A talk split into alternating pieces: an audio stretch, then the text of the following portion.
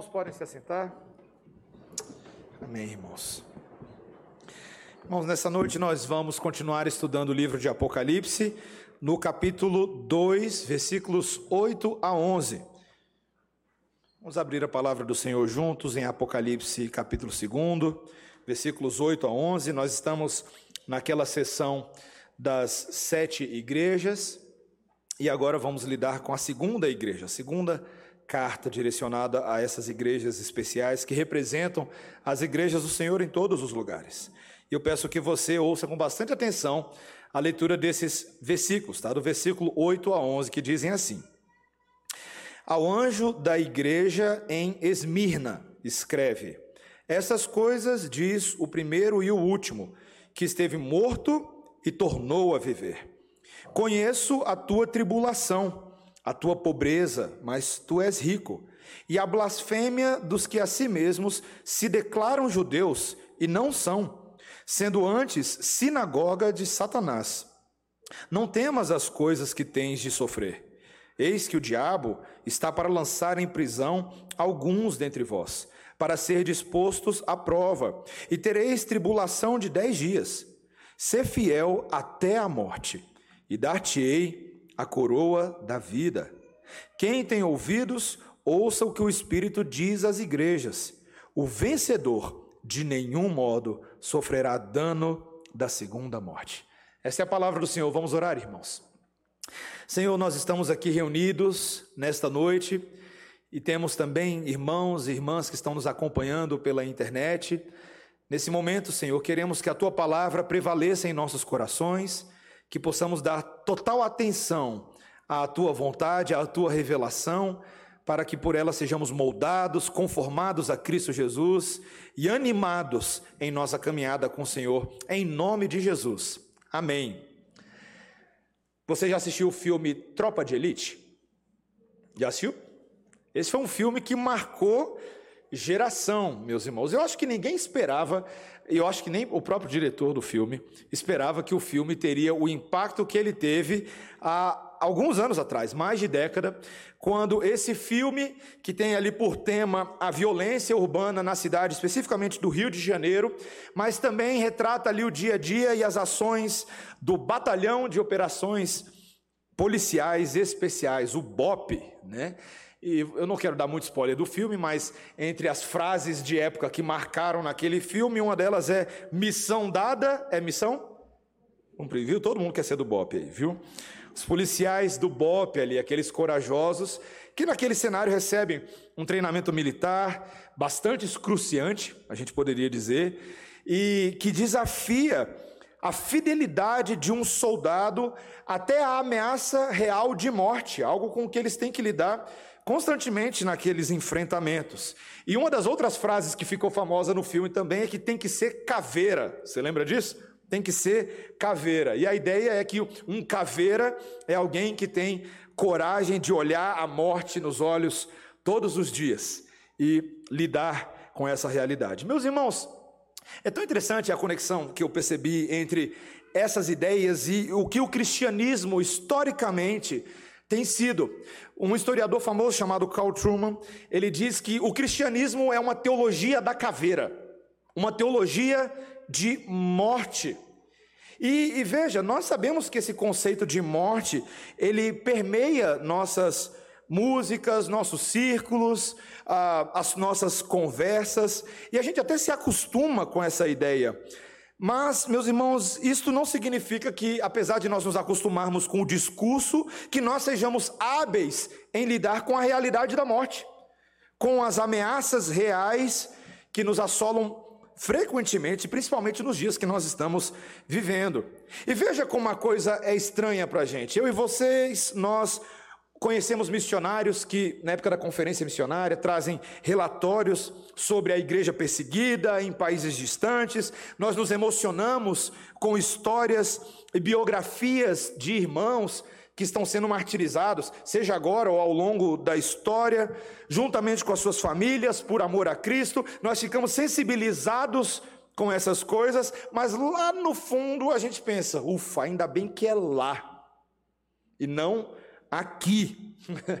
Para mim é mais fácil um evangelho um pouco mais light, um pouco mais acessível, quando o governo é favorável à igreja e dá um decreto de que a gente não precisa fechar. Isso aí para mim é mais fácil. Mas, meus irmãos, isso prova o tanto que a relação entre a realidade da morte e a nossa real aceitação disso é a mesma distância, às vezes, entre teoria e prática. Nós que somos filhos de Deus, não podemos evitar a ideia de que a morte nos cerca e nos ronda todos os dias. Uma morte por amor a Cristo, uma morte por amor ao reino. E às vezes isso parece muito difícil para nós, mas a verdade é que nesse texto nós vemos um Deus que nos ajuda a lidar com a morte, um Deus que nos sustenta com a própria fidelidade dele, para que nós possamos ser fiéis e permanecer firmes e inabaláveis diante dos desafios do presente século e do presente dia, do presente final de semana. Meus irmãos, Nesse texto nós temos três encorajamentos e instruções do Senhor que são claríssimas àquela igreja de Esmirna e a nós no século 21. Primeiro, de que Deus não está insensível à nossa aflição. É a primeira coisa que nós vamos ver. Segundo, meus irmãos, que Deus nos prepara para a aprovação, gerando fidelidade em nós. E terceiro, que Deus recompensa a fidelidade. Deus recompensa fidelidade. Então vamos ver esses três pontos. Meus irmãos, primeiro de que Deus não está insensível à nossa aflição. Aqui agora nós estamos na carta à igreja de Esmirna, tá? E ela é uma carta parecida com as outras, como a gente viu de Éfeso, mas também na estrutura dela ela é um pouco diferente. Porque somente essa igreja de Esmirna e a igreja da Filadélfia, que nós vamos ver lá no capítulo 3, versículo 7 a 13, são as únicas igrejas que não receberam uma repreensão do Senhor Jesus. Veja, não é que não houvesse motivos para repreender essa igreja, claramente havia. Mas nessa carta, o que nós estamos vendo é encorajamento, elogio a esses que estão persistindo em meio à perseguição. E a primeira coisa que Jesus vai falar a essa igreja por meio da pena de João, pelo menos ali no versículo 9, é que três coisas ele conhece e reconhece na igreja. Se você ver comigo, veja o versículo 9. Conheço a tua tribulação, a tua pobreza, mas tu és rico, e a blasfêmia dos que a si mesmos se declaram judeus e não são, sendo antes sinagoga de Satanás. Então a primeira coisa que ele diz é que ele conhece a tribulação dessa igreja. E para você entender a tribulação da igreja de Esmirna, você precisa entender sempre o contexto onde essa igreja se encontrava.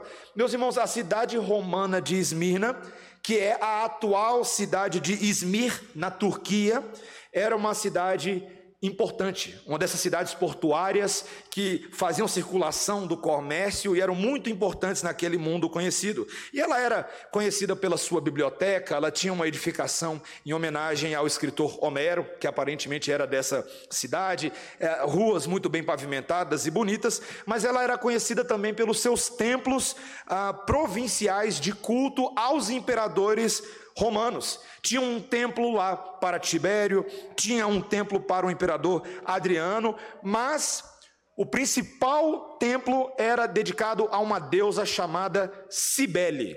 Deusa Cibele, que também era conhecida como deusa mãe. Fazer um, uma ponte de curiosidade para você aqui, tá? Toda vez que você ouvir nos nossos dias é, algumas ideias como existe uma deusa dentro de você, Tá? Já ouviu isso antes? Tá? É, que existem deusas, né? E aí talvez aqui só uma, é só de curiosidade mesmo, gente. Esse a, o filme da Mulher Maravilha, tá? Da, Mar, da Marvel não, da DC, tá? É, ele, ele, trabalha um pouco com essa ideia de que essas heroínas, na verdade, a Mulher Maravilha, na verdade, eles pertencem a uma, a uma tribo de deusas tá? de mulheres amazonas, guerreiras, superpoderosas, e a gente consegue tra traçar esses mitos modernos de Deus. Quando você fala assim, tá? por exemplo, a mãe natureza, você já ouviu isso antes? Tá? A mãe natureza. Várias dessas ideias modernas, quando você vai traçando elas até a sua origem, você consegue identificar origens comuns aqui na deusa Cibele, a deusa dos romanos, tá? E essa deusa era retratada em moedas que circulavam na cidade de Esmirna e eram moedas que tinham uma coroa. Várias das muralhas da cidade, inclusive algumas edificações que ficavam no alto do Monte Pagos, eram construídas em forma de coroa. E meus irmãos, era representada e ela era famosa pelas suas competições esportivas. Você sabe, já deve ter visto em filme, que os romanos gostavam de esportes, esportes de arena. E era uma dessas principais cidades. E o prêmio para um vencedor de uma certa competição esportiva era dado em forma de coroa, como se fosse um presente da deusa Cibele. Ou seja, Cibele, meus irmãos, era a deusa dos vencedores. Então, meus irmãos, veja que interessante, essa igreja estava no meio de um contexto onde ser um vencedor em Esmirna era adorar Cibele. Isso é ser um vencedor. Se você adorasse qualquer outro Deus, talvez esse Deus que os, os, hebreus cristãos aí adoram, esse tal de Jesus Cristo de Nazaré, um carpinteiro que morreu numa cruz como um criminoso, isso não era considerado vitória para ninguém. Na verdade, você seria um perdedor para os romanos. Ou seja, pensa agora na pressão que essa igreja está sofrendo, a humilhação religiosa de ser considerado um secto de perdedores. Não são adoradores de Cibele, portanto, não tem nenhum valor social. Então, essa seria a primeira tribulação. A segunda tribulação, meus irmãos, que ele diz aí, é que eu conheço a tua pobreza. Claramente, meus irmãos, essa era uma igreja que estava sendo afligida particularmente por uma situação social desfavorável. Aparentemente, alguns historiadores colocam que eles estavam sofrendo, os crentes, uma severa é, indisposição financeira, justamente por causa da condição deles como crentes naquela cidade. Eram rejeitados, eram, não tinham oportunidade de emprego como outros e eram pobres. Mas o texto diz que, apesar da pobreza, Jesus reconhece que tu és rico. Interessante, né, meus irmãos? Eles eram materialmente pobres, porém espiritualmente ricos contando um pouco dessa situação social que era tão comum no mundo antigo, quando, por exemplo, Tiago escreveu a sua carta, lá no capítulo 2, versículo 5, Tiago 2:5, ele escreve, por exemplo: "Ouvi, meus amados irmãos, não escolheu Deus os que para o mundo são pobres, para serem ricos em fé e herdeiros do reino que ele prometeu aos que o amam." Ou seja, meus irmãos, não quer dizer que Deus só converte pobres, tá? Mas é comum perceber esse fenômeno do crescimento do cristianismo entre muitos que não tinham muitas propriedades, não tinham muitas riquezas. É o essa igreja aqui é o oposto lá dos crentes de Laodiceia, que nós vamos ver, que se achavam muito afluentes, mas que aos olhos de Cristo estavam em falência. Meus irmãos, e claramente, deixa eu só fazer uma aplicação bem rápida para nós aqui, nem é o ponto central do sermão, mas pobreza material não pode ser desculpa para infidelidade. Ponto final. Eu e você, nessa noite, nós nunca poderemos usar as, as faltas e ausências que virão com a pandemia, desemprego, como desculpa para pecar contra Deus ou sermos infiéis. Essa igreja prova para a gente que não, e é elogiada por isso. Pelo contrário, temos textos como, por exemplo, 2 Coríntios 6,10, no qual o apóstolo Paulo diz que os crentes até podem estar entristecidos, mas sempre alegres. E ele diz: pobres, mas enriquecendo a muitos. Ele estava falando lá do exemplo da igreja da Macedônia, que não tendo nada, possuíam tudo. Está lá, 2 Coríntios capítulo 6, versículo 10. Por quê, meus irmãos? Porque a nossa verdadeira riqueza não depende das circunstâncias desse mundo, mas depende daquele que é o Senhor da vida e nos abençoou nas regiões celestiais, como Paulo diz lá em Efésios 1, 18. Aquele que abre os nossos olhos, ilumina o nosso coração, para sabermos qual é a riqueza da glória da herança dos santos. Estar em Cristo é a maior riqueza de todos, meus irmãos. Mas veja, então, existe o problema da tribulação, existe o problema da pobreza, mas existia também um problema muito curioso que ele diz aí no versículo 9. Veja comigo de novo, na segunda metade, quando ele diz: E a blasfêmia dos que a si mesmos se declaram judeus e não são, sendo antes sinagogas de Satanás. Meus irmãos, os arqueólogos mostram que algumas inscrições antigas dessa cidade de Esmirna apontavam para uma presença judaica considerável nessa cidade. E algo que não era uma presença favorável aos crentes, pelo contrário, era uma presença de muitos judeus que se opunham ferrenhamente à fé dos cristãos. Inclusive, esses próprios judeus perseguiram a igreja de Esmirna e até causaram o martírio de muitos irmãos ali. Você pode, se você gosta de história, depois você pode ler um pouco sobre a história de Policarpo, a história de Piônio, que são irmãos, eu vou falar de Policarpo hoje um pouquinho, mas irmãos que sofreram justamente na mão dos judeus no segundo e terceiro séculos nessa região, tá? Mas o que é interessante, meus irmãos, nós sabemos também que homens como o apóstolo Paulo já tinham vivido os dois lados da moeda. Paulo, como um judeu de origem, sabia que os opositores da igreja até poderiam se achar verdadeiros judeus, a verdadeira fé em Deus mas que eles não possuíam nenhuma reivindicação legítima desse nome, pelo que Jesus disse que era a verdadeira fé. E para ilustrar, para ficar fácil para você, vamos abrir a Bíblia juntos, lá em João capítulo 8, versículo 39. Ali a gente tem uma famosa discussão de Jesus com os judeus. Pode abrir lá, vamos lá, João 8, 39. E essa discussão é muito importante para você entender o que é uma uma verdadeira religião, uma verdadeira fé para Deus e quais são as falsas religiões. No versículo 39 a gente lê: Então lhe responderam: Nosso pai é Abraão. Disse-lhes Jesus: Se sois filhos de Abraão, praticai as obras de Abraão. Mas agora procurais matar-me, a mim que vos tenho falado a verdade que ouvi de Deus.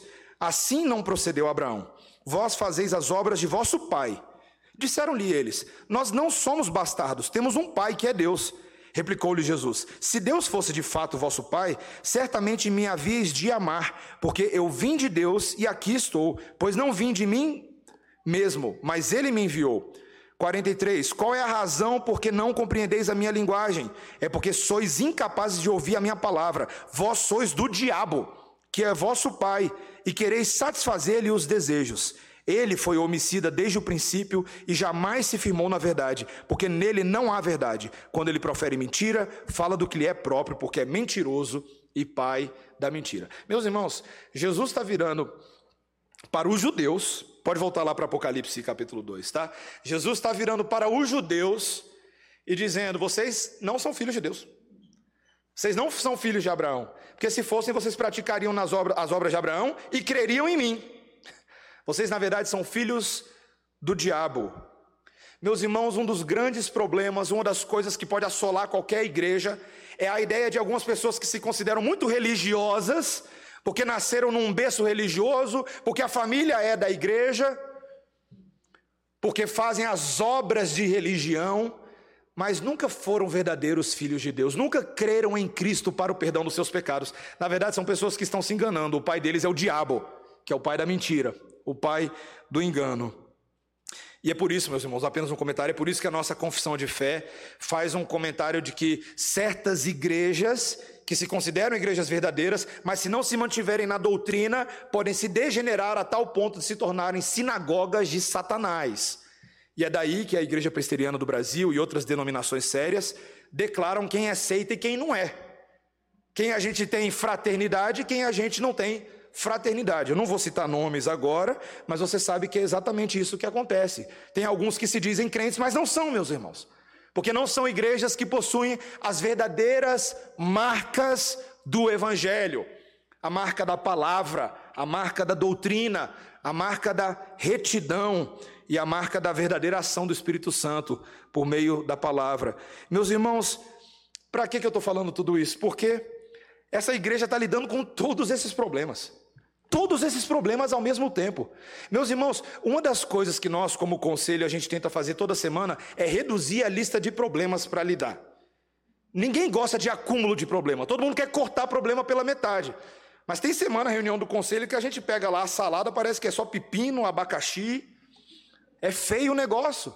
Era muito problema para uma igreja só. Era a cidade, eram os religiosos, era a pobreza material. Mas eles têm um consolo, um consolo de um Deus que diz: Eu conheço vocês, eu conheço o que vocês estão passando. Meus irmãos, Deus não estava insensível à aflição dessa igreja, assim como, meus irmãos, Deus não está insensível à aflição que nós estamos passando nesse momento. E eu sei que a gente a está sentindo aí uma aflição muito grande. É muito problema nos últimos meses, não é verdade, meus irmãos? A vacina que não chega, brigas políticas, ansiedades multiplicando no coração, luto pelos irmãos que partiram, é, luto precoce por irmãos que parece que vão partir. E meus irmãos, a gente sempre tem que se lembrar que Deus não esquece da nossa aflição. Deus conhece. Inclusive, a gente teve uma prova bem pequenininha disso na sexta-feira, né? Esse pastor que vos fala, na hora que veio lá Decreto de lockdown de novo. Ux, caramba.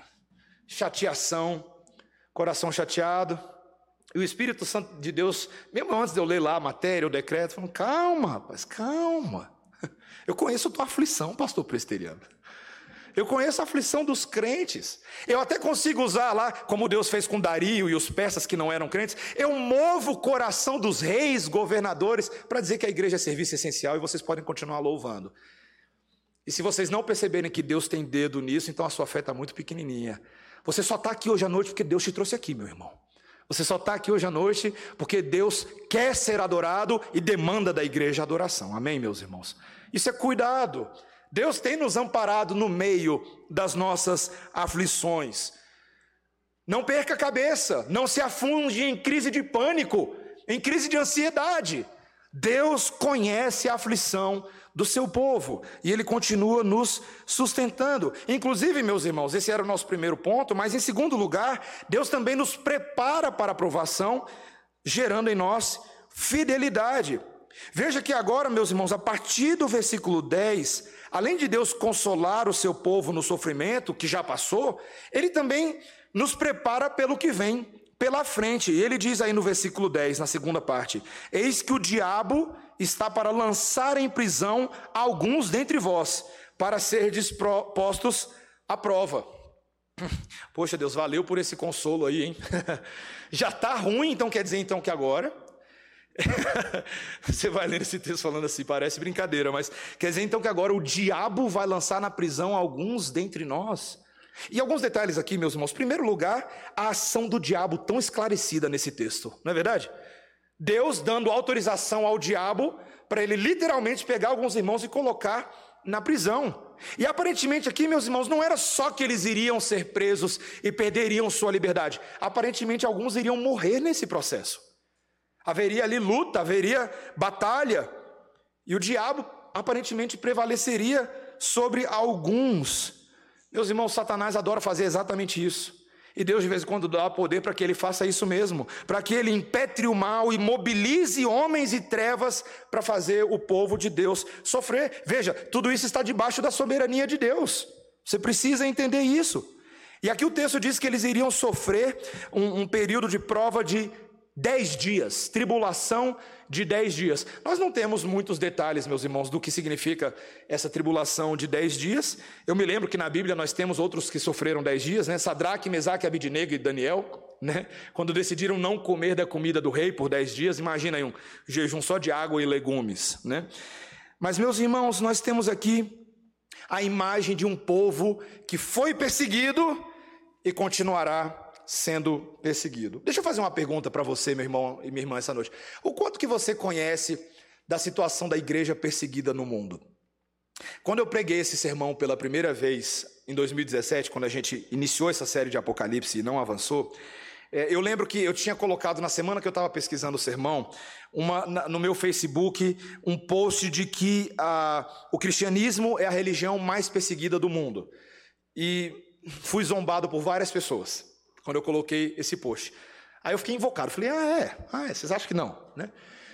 E aí eu fiz uma pesquisa, e quando você, se você quiser pesquisar e entender um pouco mais a situação da igreja perseguida no mundo, uh, conheça o trabalho da Missão Portas Abertas. Nós estamos falando de uma agência seríssima, uma organização mundial com mais de 60 anos de atuação, e que tem publicado sobre a situação da igreja perseguida no mundo. E os dados deles em 2017 era de que haviam cerca de 215 milhões de cristãos perseguidos no mundo. 215 milhões, com diferentes graus de violência e pressão, e números que, no primeiro momento, tem gente até que acha que é exagerado, mas essa é uma pesquisa minuciosa e conta com a auditoria de uma das principais universidades europeias, fora da igreja, para ajudar nessa pesquisa. E segundo os dados, Os países da África, só eles representam um terço desses países perseguidos e têm seus conflitos de perseguição motivados principalmente por guerra civil, mas também por grupos islâmicos extremistas que não aceitam o cristianismo em hipótese alguma. Nós estamos falando do Boko Haram, do Seleca, do Al-Shabaab, e que atuam intensivamente na região. Você sabe como ano passado e ano retrasado nós estivemos orando pela igreja nigeriana. O que está acontecendo lá? Coisas que sequer alcançam a notícia de grandes massas. Genocídios que são tratados como uma nota de rodapé, mas são terríveis nesse momento. Se você conhece ou já leu um pouquinho sobre a situação do cristianismo na Coreia do Norte, você sabe que quase não tem uma situação para contar. Por quê? porque é o país mais fechado do mundo para o cristianismo. O cristianismo ali é hostil, é totalmente religião dos ocidentais. Os cristãos que existem tentam esconder a sua fé para evitarem ser presos, são enviados a campos de concentração para trabalhos forçados. É esperado, segundo as leis do país, que os cidadãos adorem somente a família Kim que governa o país há mais de 70 anos, pretensiosos nem um pouco, né? Adoraram uma família. Por isso que a maioria dos cristãos ali tem medo de compartilhar sua fé, mesmo os pais não compartilham com seus filhos porque eles têm medo que os seus filhos os delatem para o governo. Imagina uma situação dessa. As igrejas sequer têm autorização do Estado para existir. Reuniões com outros crentes podem ser perigosas. É altamente arriscado ser descoberto lendo a Bíblia ou expressar a fé cristã de qualquer maneira. Livros têm que ser escondidos, contrabandeados, usados apenas quando eles têm certeza absoluta que não tem ninguém por perto para dedurá-los, ou apenas irmãos de confiança. Depois, esses livros, pouquíssimos que eles têm, são repassados clandestinamente com verdadeiros estratagemas. Pastor John Piper conta num dos seus das suas entrevistas sobre como seus livros andam na Coreia do Norte das formas mais malucas que os irmãos podem pensar. E quando eles não têm oportunidade de ter o livro na mão, o que, que eles têm que fazer? Memorizar o livro todo. Imagina, você tendo que memorizar um livro todo, ou capítulos inteiros da Bíblia, ou porções inteiras da Bíblia, para que você possa falar isso a outros e não correr o risco de ser pego com o livro na mão. Meus irmãos, e antes que você fique pensando que é só lá, né, de novo, ai, ainda bem que é lá. Não, meus irmãos é aqui também. É a perseguição institucionalizada e cada vez mais opressiva contra a fé cristã no nosso país. Só não vê quem, quem não quer. Tá feio o negócio. Mesmo em países que declaram liberdade de religião e culto, como o Brasil, ainda há uma opressão ideológica, uma pressão religiosa. Aceita-se todo mundo nesse pluralismo, menos os evangélicos. Aceita-se o discurso e posição de todos, menos daqueles que professam uma fé na Bíblia. Meus irmãos, esse é o mundo em que eu e você vivemos. Esses são os últimos dias, desde o momento em que Cristo morreu e ascendeu aos céus, até o momento que ele voltar. E é no meio de tudo isso que Cristo vira para aquela igreja e para nós e diz: ser fiel até a morte. Ser fiel até a morte. Meus irmãos, aqueles irmãos ali estavam sendo encorajados a cumprir seus compromissos com Deus, movidos por promessas eternas, movidos por uma crença e uma aliança inabalável, ser fiel até a morte. E de novo, um detalhe: é importante isso aqui, tá? Porque a cidade de Esmirna se gabava da sua fidelidade a Roma, demais. Mas agora a fidelidade dos crentes a Deus está sendo testada. A tribulação desses crentes não ia acabar só na prisão, mas ia acabar no martírio. No martírio. Meus irmãos, falando um pouquinho de Policarpo, que eu citei, um desses cristãos do, dos primeiros séculos que mexe com os nossos corações e mexe com a igreja primitiva, provavelmente estava nessa congregação aqui quando essa carta foi lida. Nós estamos falando de Policarpo que mais tarde veio a se tornar pastor e bispo de Esmirna e foi martirizado por volta do ano 160 depois de Cristo. E no julgamento de Policarpo, olha que interessante isso.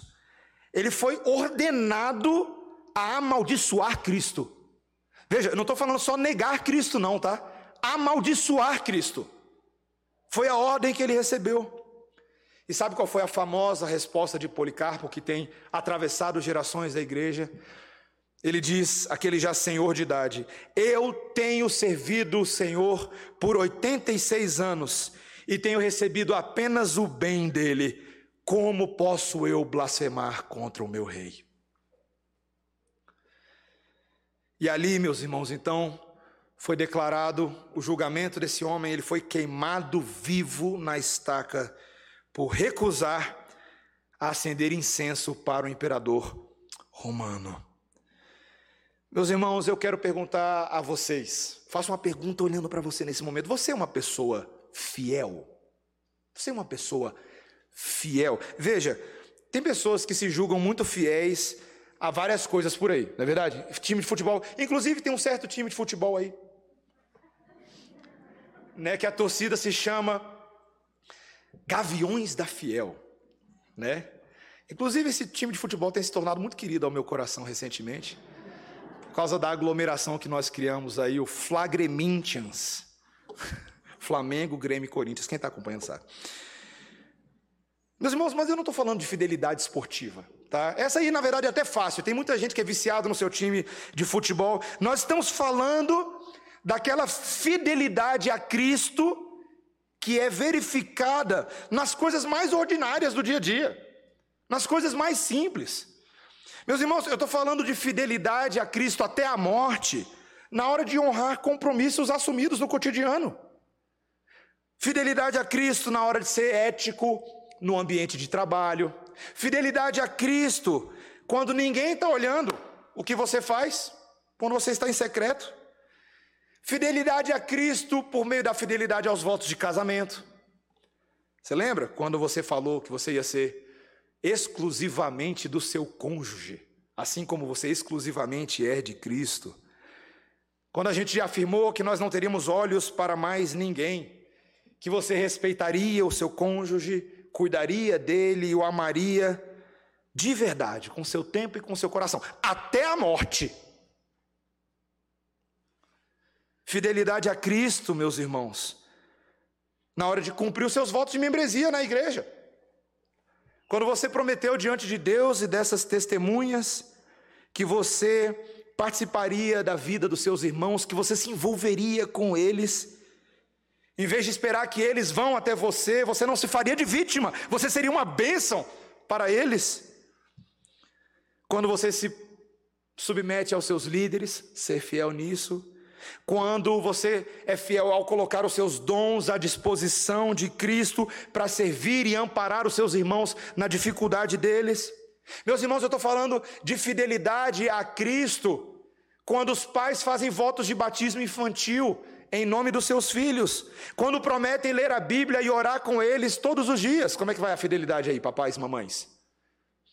Quando prometem trazer os seus filhos à casa do Senhor, de instruí-los e discipliná-los, não do seu jeito, mas do jeito de Deus, até a morte. Não é para bater no seu filho até a morte, não, tá? É para você ser fiel até a morte. Meus irmãos, fidelidade a Cristo, quanto certas leis do Estado tentam interferir na adoração da igreja, dizendo como que a igreja deve funcionar, e eventualmente até que nós deveríamos fechar as portas. E aí você percebe que o problema é mais embaixo, porque a pandemia e os decretos estão fechando as portas do nosso coração.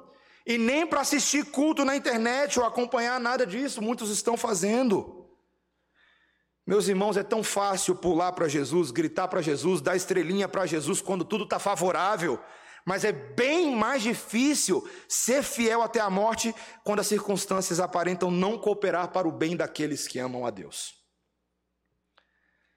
E antes que você fica soberbo falando, nossa, pastor, ainda bem que eu nunca vacilei em nenhuma dessas coisas. Como é que vai a sua fidelidade até a morte na hora de lidar com o seu pecado?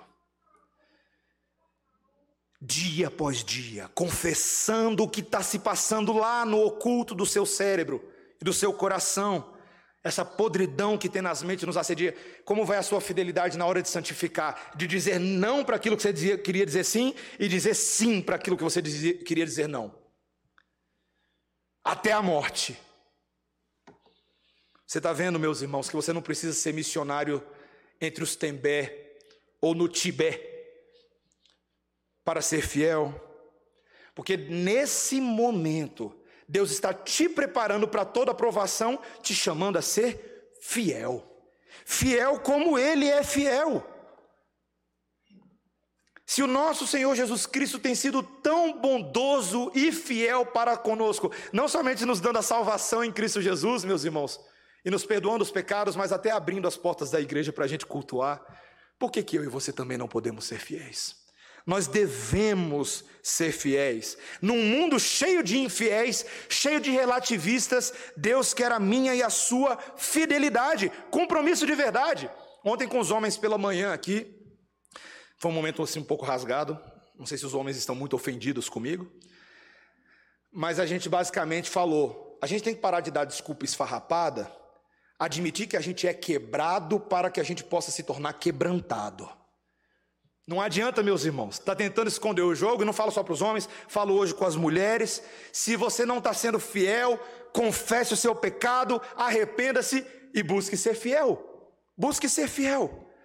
E, meus irmãos, o incentivo e poder, e fecho com esse último ponto, é porque nosso Deus capacita e recompensa a fidelidade.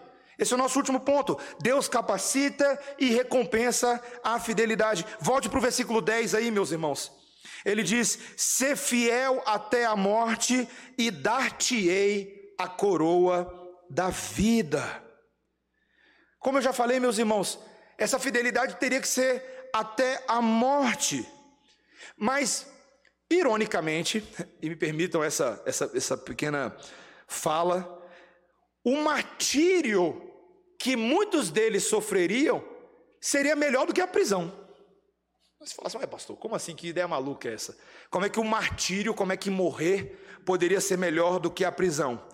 Porque João está tentando ensinar, meus irmãos, que se alguém realmente entende o que, que o martírio significa aos olhos de Deus, significa morrer nesse mundo para receber uma coroa da vida eterna.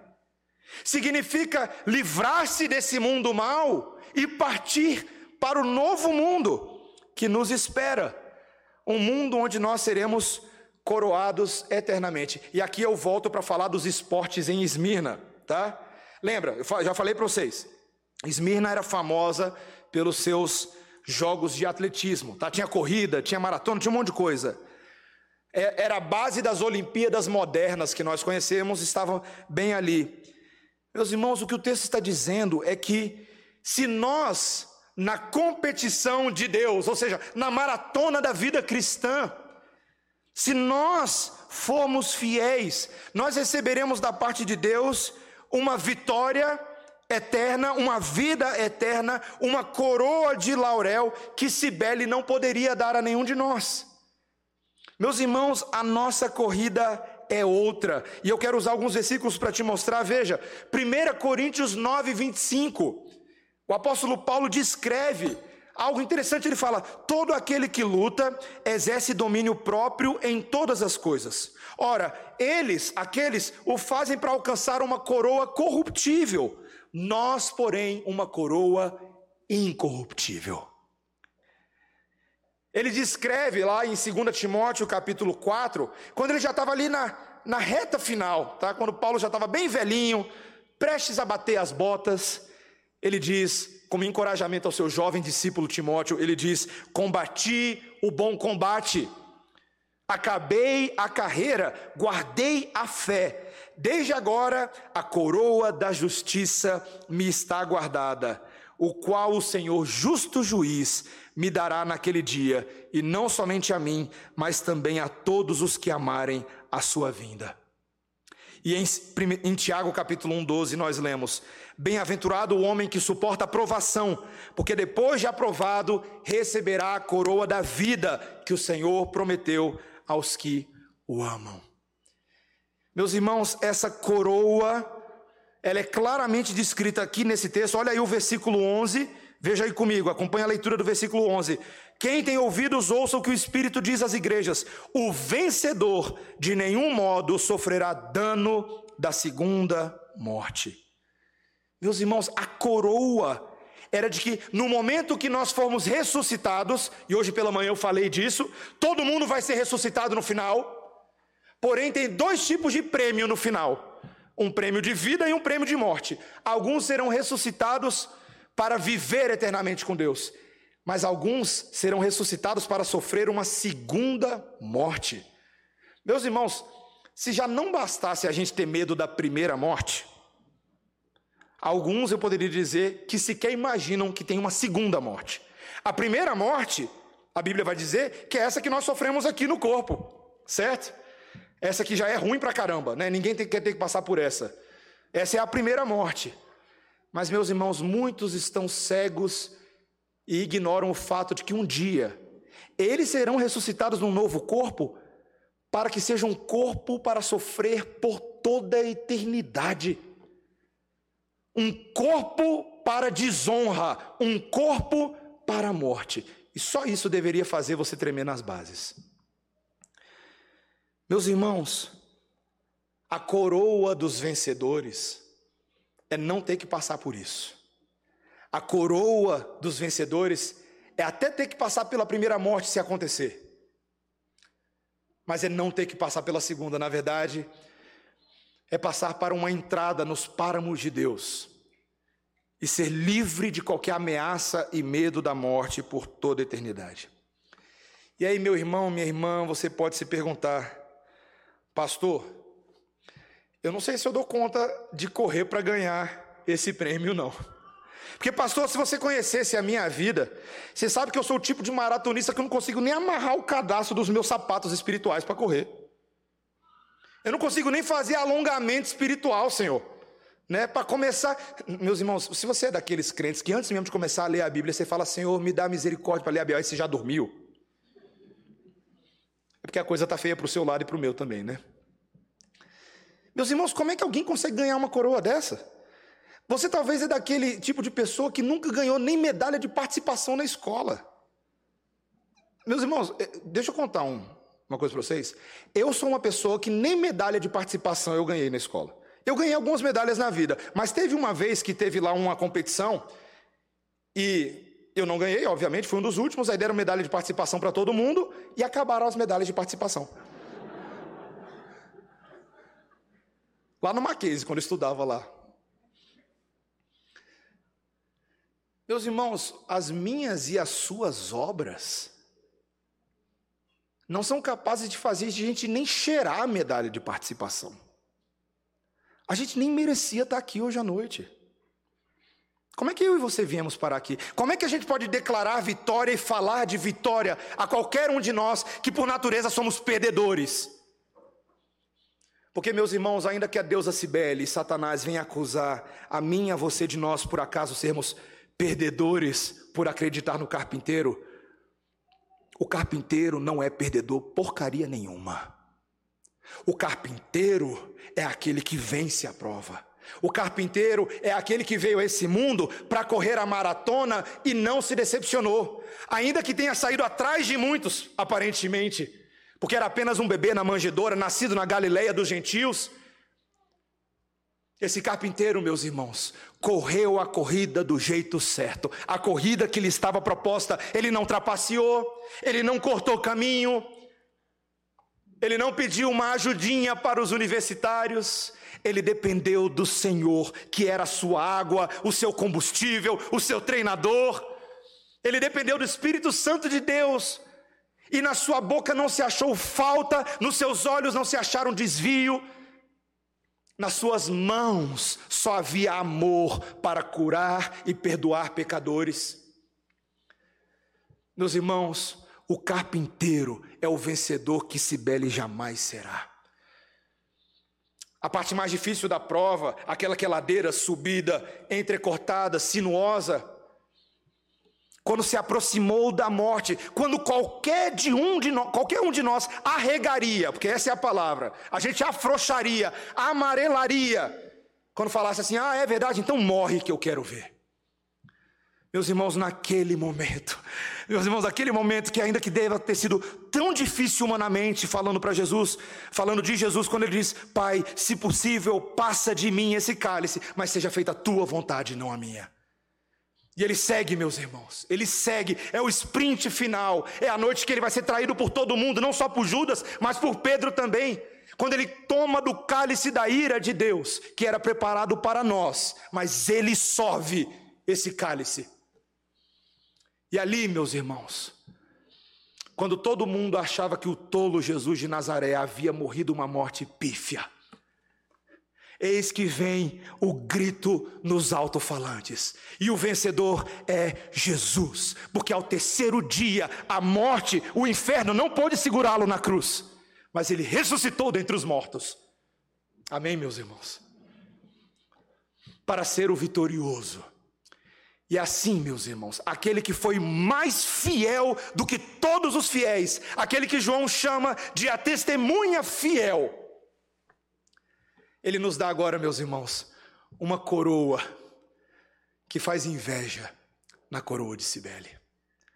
Uma coroa que só Ele pode dar, uma coroa de vida abundante, liberta do pecado, liberta de perseguição, liberta da morte e do peso da culpa que tenazmente nos assedia.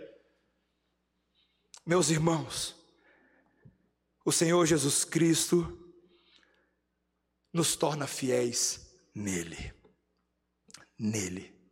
Você quer começar a ser fiel para tudo que você está fazendo?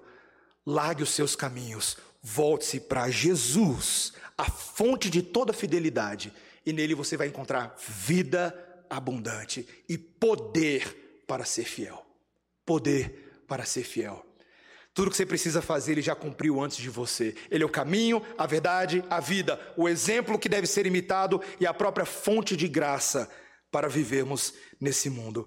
Meus irmãos, em Cristo, você pode ser da tropa de elite, você pode ser um caveira. Sabe por quê, meus irmãos? Porque o monte Gólgota, o monte da caveira, onde ele foi crucificado, é o monte em que nós que participamos com ele na morte também participamos com ele na vida. Gólgota, caveira, foi a identidade dele e é a nossa. Nós morremos para esse mundo, para ressuscitar com ele.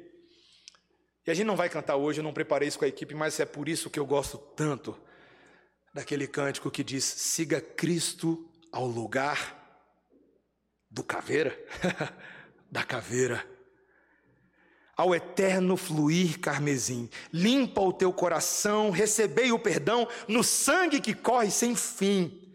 Veja o filho subindo ao Calvário, carregando em si o teu pecar.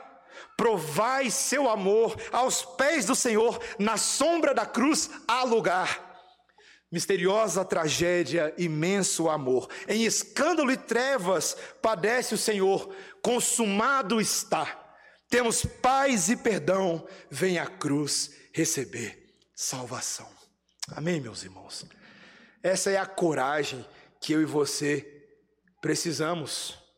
Meus irmãos, esse é o caveira, esse é o verdadeiro. Eu e você somos Nutella, ele é o raiz, ele resolve a parada. E se você, meu irmão, quer realmente viver uma vida diferente a partir de hoje à noite, inspire-se naquele que disse: missão dada é missão cumprida. Amém?